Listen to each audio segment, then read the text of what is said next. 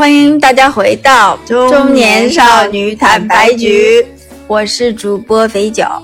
我是主播大头。嗯上次我们不是聊过一次那个再见爱人，再见爱人大结局，大结局了吗想必大家也应该看到了吧？就是昨天周三吧更新的。怎么说？然后你要不要先猜一下谁和谁？好累，我不想猜。你猜一下好累。我也觉得他们都不会重新在一起。对反正朱亚琼和老王是没有的。啊，这不太出不出乎意料。然后张赫跟郭柯宇其实下车了，然后童晨杰跟 KK 也下车了。嗯嗯，然后最后一期我不知道你有没有看他们那个啊、有一个三十六问，嗯就是我觉得还挺好的，然后是可以，我我们觉得那个里面的问题其实都还挺挺好的，然后我们就把那个问题拔过来了。嗯，这三十六问你跟我说了以后，我查了一下，这是一个心理学家，叫 Allen，这位男同亚志。瑟·阿伦，对他呢，他做了一个，我觉得应该是算是一个心理学的测量表吧，类似于这种问题的测量表。然后据说呢，当一对陌生男女在一起回答完这三十六个问题以后，就会相爱。只有陌生男女吗？就陌生那陌生的女女嘛，你的意思会也会相爱吗？不知道啊，咱俩可以尝试问一下，因为他这个问题其实是由浅到深的。嗯嗯，一会儿我们聊的时候，其实大家也觉得心理学这东西蛮蛮有趣的，就是我们俩。看到你说好像有很多层，对不对？对对对，就是比如说第一层，他可能会问你一些喜好啊、小趣味，就很比较浅，对吧？嗯嗯嗯。第二层就问问曾经的历史啊、自己啊。嗯。第三层呢，就是说，就是当我变成我们的一些预设的问题，嗯，然后接着下面就会去分享一些隐私，是，嗯，还有价值观，就是由浅入深。，对由浅入深。然后据说会相爱啊，我不知道啊，就是 那我们俩问完相爱怎么办？对对，反正我们俩本来就是相爱的，无所谓。啊、但我觉得其实我们俩可以做一个打一个样儿。可以啊。让听众朋友看看，如果你和，比如说你和你觉得你和你的现在的爱人、伴侣了解还不是那么深入的话，哎，或许可以拿这个试试看。我们俩很科学给听众打一个就是爱人和爱人之间问题的样儿，嗯 对，很科学，很科学，好不好？就是反正是心理的问题嘛。然后我们嗯也第一次尝试这种方式，然后这期可能会比较长，我们可能会分为上下两期，反正先录着吧。嗯，好那我先来问，好不好？第一个问题，Number One，嗯，在这个世界上，如果你可以随便选一个人跟你一起共进晚餐，你会选谁？呃，我是可能会选徐凯吧。啊、好，你会选谁？嗯，我我能选巴菲特嘛？巴菲特的晚餐吗？就比较富有，然后感觉吃可以吃点好东西，这样之后我就只是为了吃点好东西吗？出名之后，我是不是就可以拿资本炒作自己？我以为你是要问他一些一些一些，比如说预设性的投资建议啊没有我或者很傻的是一些什么观点之类的东西。对我问不出来的，但我可以就此卖掉，嗯可能卖一下广告啊，卖点这种东西，对不对？OK OK，、好，Next，第二个问题，你想过出名吗？通过怎么样的方式？我想过出名，哎，我嗯年轻的时候一直想出名，现在其实倒还好，通过社交媒体，可能就是比如像 KOL 那样吧。嗯，你呢？我嗯我没怎么想过，我不太喜欢出名。有钱呢？嗯，对，有钱可以，但是我想我想闷闷声发大财，呃，就不想出名。出名之后就一辈子免费吃螺蛳粉呢？对，可能可以吧，但就 就不要不要不要不要，我就是我希望财富比较隐蔽，不要出名，不要出名。嗯好，第三个问题，嗯，当你要打电话的时候，你会练习怎么去表达吗？为什么？我你就打电话给别人的时候，是不是？嗯我通常是不会的，除了在两种情况，一种是我面试别人，第二种是我接受面试的时候，啊呃，这个还是会预设一些别人会去问到你的一些可能你这个领域里的一些专业的东西，然后做一些准备吧。你呢？嗯我同意，大部分大部分的电话我不会，嗯除非这个电话非常重要，非常非常重要比如，说什么场景你认为是重对要的电话？就不一定是职场上的面试，或者说是接受学校老师的面试什么的，也有可能。嗯，OK，对。第四个问题，在你心里，完美的一天是怎么样的？哦，那这个可要好好说说了。你就你先听一听我描述的这一天，然后再对我这一天做个评价，好不好？让我再听听你的一天。嗯嗯 我这一天呢，我是这么想的：首先早上我从山谷里醒来，这个山谷我还大概设想，有点像那种莫干山的裸心堡那种感觉，或者是宁海安澜的那种，你懂吧？就那种 something like that 的山谷里醒来，很早，嗯，为什么很早呢？因为很早你能看得到山谷里的那种湿气，就运气，还有跟着云一起在那飘，就很美。然后呢，早起出去遛弯儿，可能是一个人。回来之后呢，做一顿早午饭，嗯，吃好之后就开始睡觉。睡醒之后呢，大概可能来到了下午的两三点、三四点，这个时候最好山谷里下一场大雨，噼里啪啦、噼里啪啦的。然后我在雨中醒来之后，可以点着小火炉或者点个什么取暖的东西，听着爵士乐，喝着清酒或梅子酒，最好来一些冰块。然后呢，跟朋友胡扯，可能有你。在聊天，然后可能下到晚上的时候雨就停了，这个时候我们就可以出去外面走一走，去看看星星，然后睡前呢再喝点小酒，看看书，然后在昏黄的灯光下睡着，没了。啊你觉得我这一天怎么样？过得你想过这样的一天吗？啊，我 我我的一天比较有烟火气啊。我想这样，早上我可能六点起床，然后给我的家人做早饭，当然也包括我自己。我我对早饭非常重视，你也知道的，早饭 some like like 就是小馄饨啊什么这种，哦就热热乎乎的，哎，有汤的，然后吃完了很整个人很暖很舒服很打开的。嗯 OK，做完早饭以后呢，送我儿子去上学，嗯不管他上什么学，送他去上学，跟他道别以后呢，回到家做自己的事情。那我事情我我会嗯收拾房间打扫，这我觉得每天都要做，就是但是很慢悠悠的，不着急的，没有人催的那种，想就是收拾，你知道吗？收拾完呢，可能把家里的各种收纳啊什么收一收，然后呢就开始想说中午吃什么，因为这个时候中午只有我自己嘛，就是我老公在上班，我在我在家里，对不对？然后我可能给自己煮一碗什么面啊、什么粉啊什么的吃完。下午呢，吃完饭就已经困了，然后就睡一个小小的午觉，大概一小时左右。睡完以后呢，我就因为下午要去接小孩，并且要想晚饭给他做什么，我开始查菜谱，说晚上做什么呢？查好以后呢，我就买好菜。那这个时候可能还有点空余的时间，我可能会去运动一下，或者去商场里溜达一下，消磨一下去接他下放学之前的时间。消磨完之后呢，就接他放学，接他放学，然后跟他说：“妈妈今天准备给你做这几道菜，你觉得怎么样呢？”说：“好的。”然后我就把他带回家，然后他坐在客厅写作业，我在厨房做菜。这个过程中呢，嗯，可以和他偶尔聊聊天或者什么的，然后做好菜，然后吃饭。吃饭的时候，我老公可能下班回家了，一家三口在餐桌上就是吃了一顿完美的晚餐。吃完饭以后呢，我儿子可能要继续写作业、练琴，呃，看动画片就之类的，然后睡觉，然后重复这样的一天，哇，嗯，全是自己的，我觉得这样可是这个生活不就是一个普通的家庭主妇一天的生活对，就我好想，我现在好羡慕一个普通家庭 主妇。可以把你归因为一个，就是你的一天归因为一个叫什么？嗯，城市都市家庭主妇白领的一天，没有白领了，已经只有家庭主妇了，但这个家庭主妇就还蛮悠哉悠哉，蛮悠闲的嘛，就是应该是个中产阶级的家庭，对对对对，收入各方面还不错啊。嗯，那我的一天就是山山中野人，对就是这样小清新的一天。对对对，因为我觉得现在给留给自己的时间太少，我想过这种平凡的生活。是哎，我我我我倒有一个建议，就是如果嗯其实你想过这么一天，蛮简单的，你请一天假，在家里你这么过一天试一试，看看你会不会觉得厌烦，或哪怕说你请三天假，一天可能就你第第一天新鲜劲儿还没过嘛，对不对？你第二天、第三天的时候，你看你去接你儿子的时候，晚上是不是就是这种风平浪静的你们俩的对话？还有就做饭这件事情，是不是你依然那么有，就是有有有欲热情吧？我倒觉得嗯是可以去。好的，提我们俩会不会加了太多的问题在这里？我们还是老实说问题好不好？的，好，完美的一天。第五个问题，你上次一个人唱歌是什么时候？那对着其他人唱歌呢？一个人唱歌，应该就是在车里吧？可能上周跟跟着哼唱那种。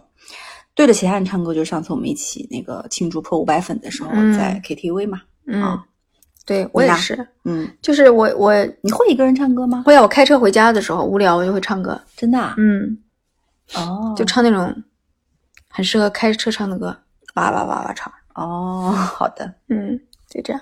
和别人唱歌，嗯，也是吧。上次和同事一起去 KTV 吧，就比较少，基本上就是和同事去你 KTV 唱歌上一次对。其他人不是跟我们一起吗？好像后来又跟同事唱过一次。你那么密集的吗？嗯，他们爱组织，没办法。好，接下来第六个问题：假设你可以活到九十岁，那么在三十岁之前，你是更倾向于保持身体年轻，还是思想年轻，来度过剩下的六十年？在三十岁之后，是不是？哦哦，I'm sorry，在呃，我再理理啊。嗯嗯嗯如果你可以活到九十岁，那么三十岁之后，你更倾向于哪一种？身体年轻还是思想年轻来度过剩下的年？对对对，三十岁之后。呃，如果是我，肯定会选身体的年轻，因为身体的年轻，我就可以去做很多事情。是，这个事情就就就就很多嘛。然后我身体，因为我思想上，我觉得就今天我已经过了三十岁，我就思想上依然就可能不太成熟。嗯那我其实觉得，如果我不成熟，也没有必要去为了追求那个成熟而去追求成熟。所以我反倒觉得说，但身体的年轻可以带给你，比如说你可以去呃潜水、去滑雪、去周游世界。嗯，你呢？嗯，同意吧？因为我现在觉得身体身体好还挺重要的，对，身体好还挺重要的，思想都还是有机会可以去改变的。嗯，就这个里面应该不是说一辈子到九十岁还是个白痴的感觉的思想很就是然后身体很健康的这种状态吧。就跟得上潮流吧，跟得上时代吧，感觉。嗯嗯，好，下一个问题，你对你以后将要死去有没有预感？将怎样死去有没有预感？我有，嗯但是问题真挺狠的。嗯，我想过，我想的是就比较比较理想的状态下，我可能会安详的躺在躺椅上，突然就晃着晃着睡着了。但这是非常好非常好的一个死法。你呢？我大概会死在病床上吧，因为我看到了所有老人都是这样，就躺在，就你很现实，是不是？嗯，就很老了，然后身体不好了，需要别人照顾，躺在那里，哦然后奄奄一息对，时时间久了嗯就没有是没有办法有这种鲜活的气息了，就躺久了，你知道吗？就没有了。哦，倒也是，倒也是，嗯是的。好，第八个，说出三个我们的共同点。哦，开始从到我们了，对吧？啊，对对对，到我们了，有有转折了，从第八个问题有点转嗯折。那我说一下吧，其实我只想到两个，你可以补充一下，好不好？第一个就是我们两个都是对事业有要求的人，就是怎么说，对拿结果、对目标这些都比较有要性，不是那种得过且过的人。嗯第二个是我们两个都是对家庭有承担的人，对自己的另一半、对小小朋友是有承担、有负起肩上的责任的吧？嗯，哦、第三个你你我觉得我们俩都是会自我反思的人吧。哦、反省，就不管反省出来是个什么结论，改还是不改，但是总会反省，就是我就这样。有时候结论得出来是我就这样，但有时候结论得出来说我觉得这样我可能要调整，就是嗯你知道吗？那种就是还是会意识到自己的问题，但是有些能改，有些不能改，就是嗯对，尤其还三十五岁之后，嗯啊是嗯，还有吗？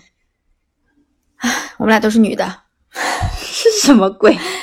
在同一年出生，我们俩都爱吃螺蛳粉儿，对，可以可以，还好吧，对吧？还好还好。嗯，好。嗯第九个问题，你这辈子最感激的是谁或者什么事儿？最感激的人那肯定是我妈呀，带给嗯我生命，对吧？养育我长大，这个真的第一事儿倒没有什么事儿吧，哦，就还好。你呢？嗯，现阶段我比较感感谢我老公吧，因为我比较忙。哎呦，每次在这种嗯环境对然后你老公，然后我儿子听不到。对，然后我儿子就就就全靠他带。我经常说一句话，我们家是丧偶式育儿，死的那个人是我，是是是，对吧？嗯嗯事儿有吗？感激什么事儿？就是带小孩、照顾家庭这件事，就那就还是对我来说挺重要的。的这个事儿啊。嗯 OK 那第十题，如果你能改变你过去的经历，你想改变哪件事？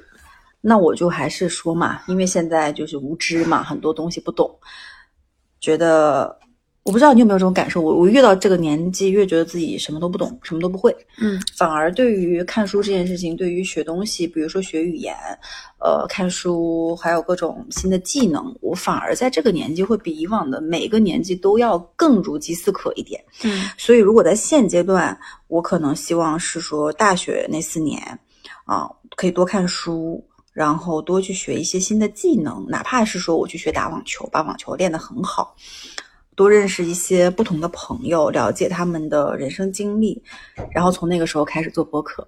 哦，我们应该是全国第一了吧？哇，真的是你呢？嗯，我部分同意你的观点。我觉得大学的时候，虽然我也呃做了一些学习和读书，但是我现在感觉是视角是不够的，不够深，嗯有点浅。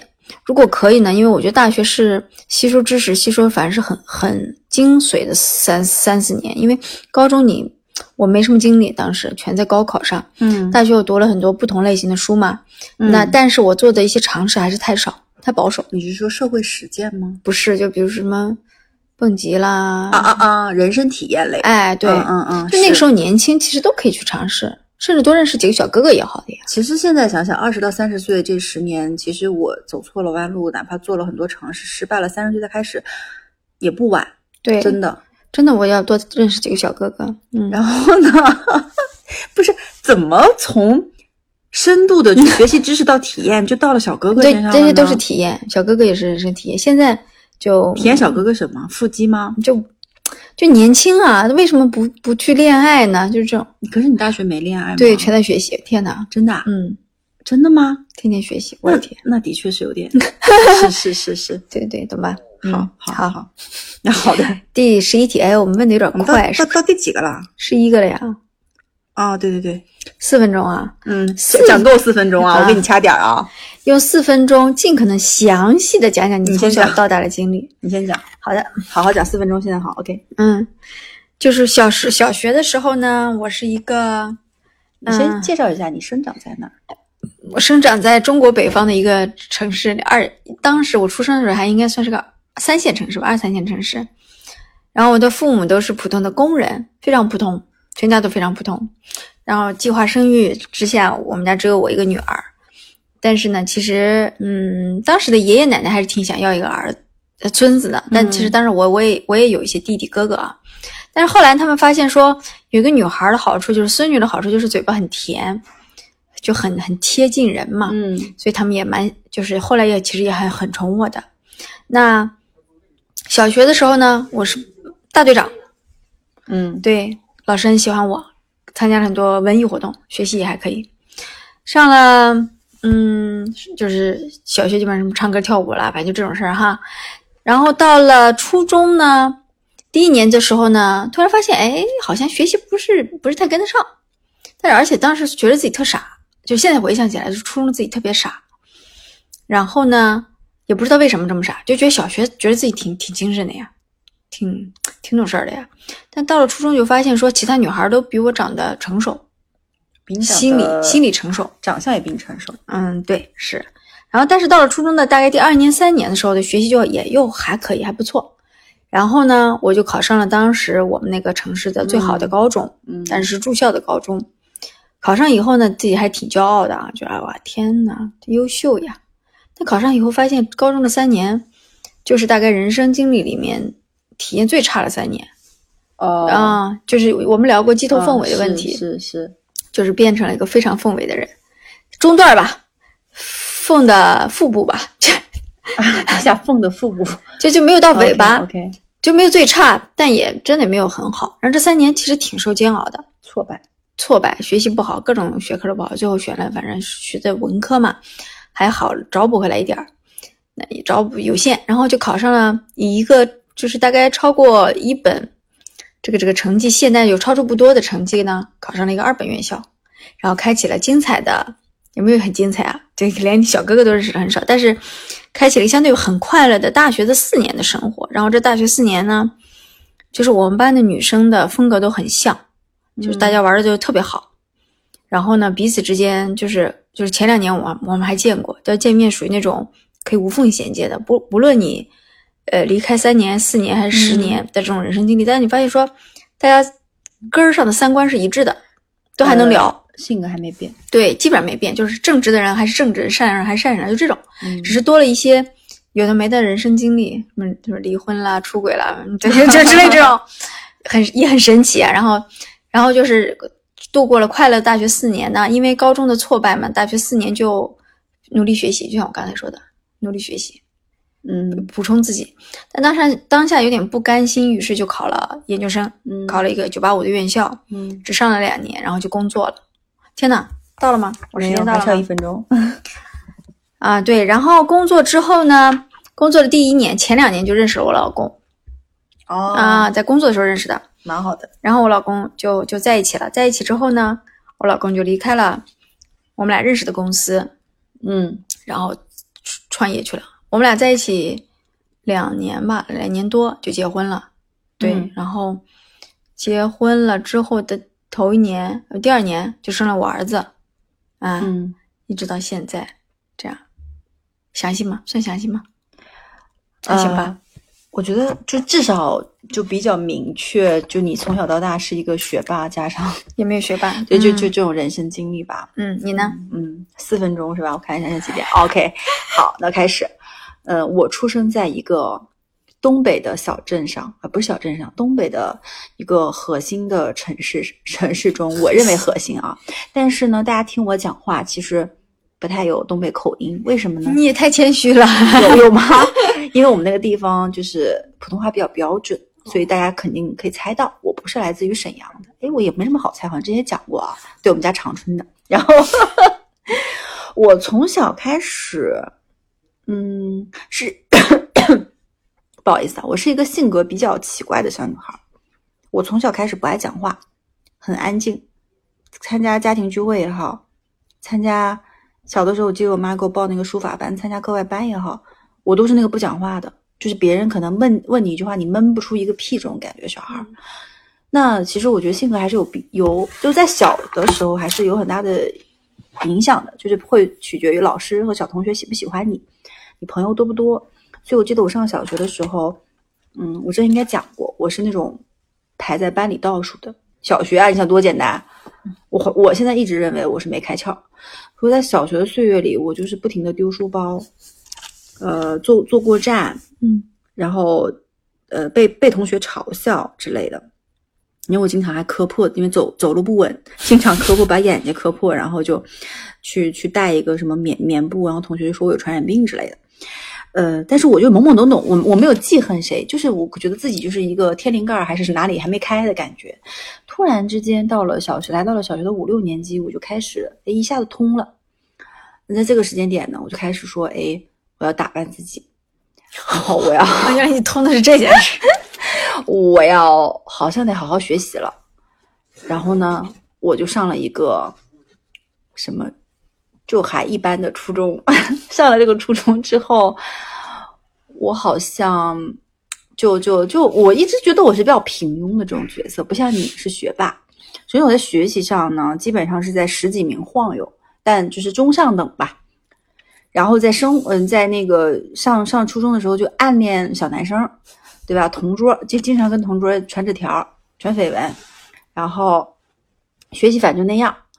初中你也知道我学习肯定不太好，所以我高中呢就上了一个私立高中，对吧？就是后面我的辉煌的那个高中，我排名第二的那个高中。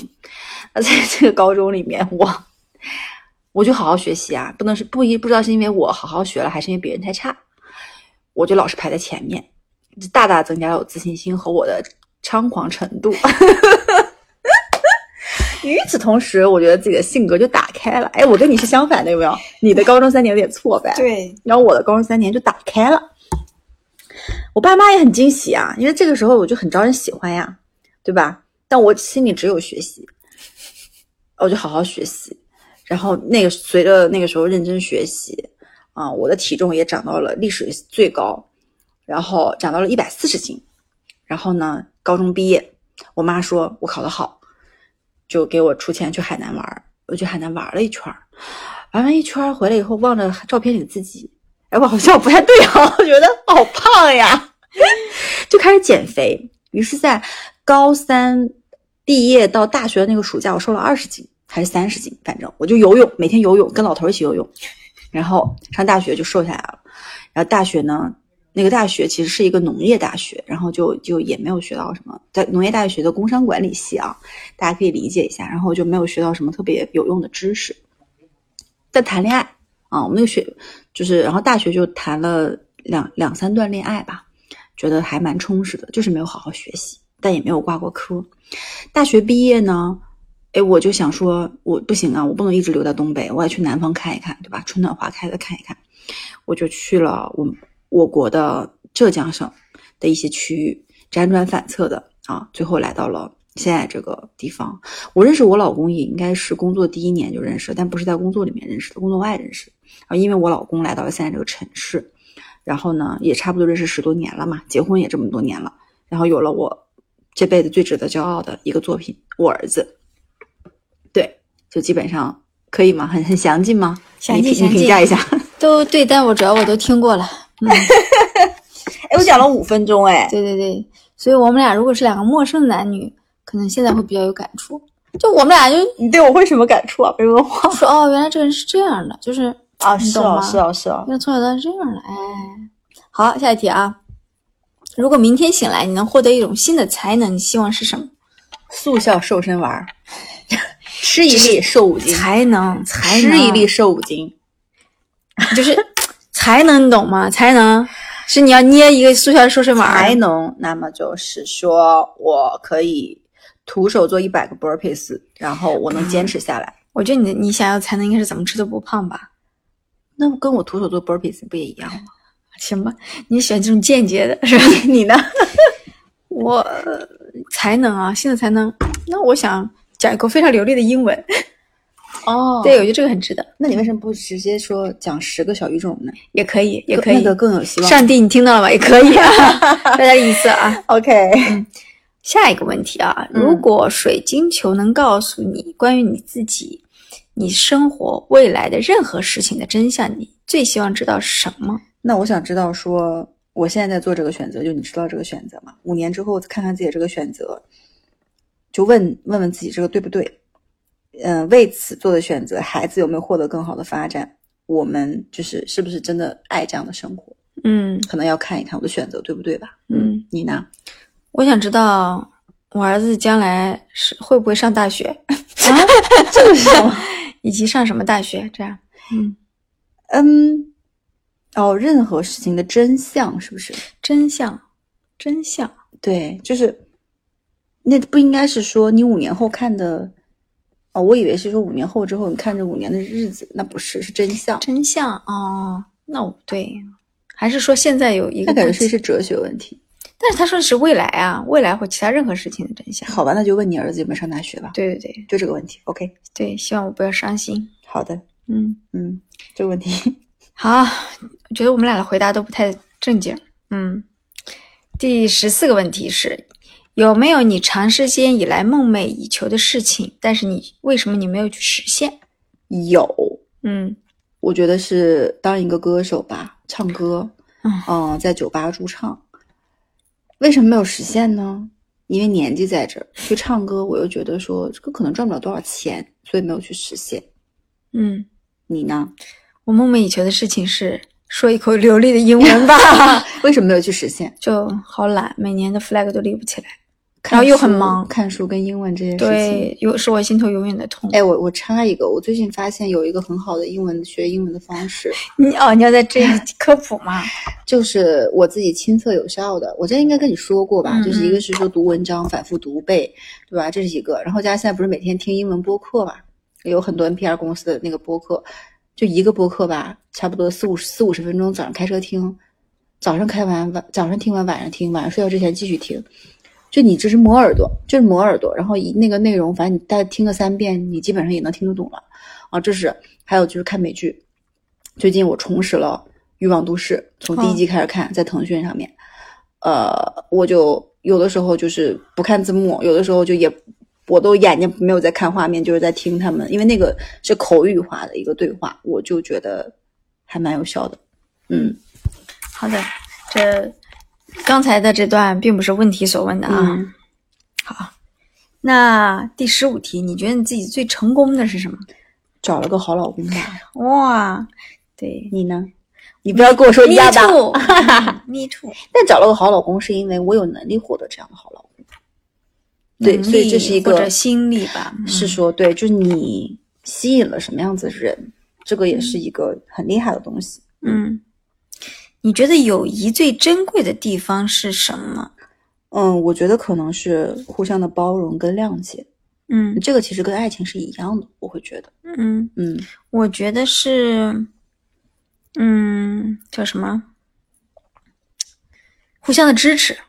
嗯就是当当友谊的一方遇到一些问题和困难的时候，不管他是需要钱、需要借钱，嗯还是需要一些安抚，还是需要，我觉得互相的支持挺重要的。嗯，心理上的和物质上的，所以我觉得友谊最但是这个友谊其实讲就比较宽泛，但你讲的那个其实是比较 close 的友谊才会有嗯给到的一个支持的东西。候我没有普通的友谊，嗯普通的的我对我来说就不叫友谊。，OK 嗯 fine，好的，继续。第十七题，你最宝贵的记忆是什么？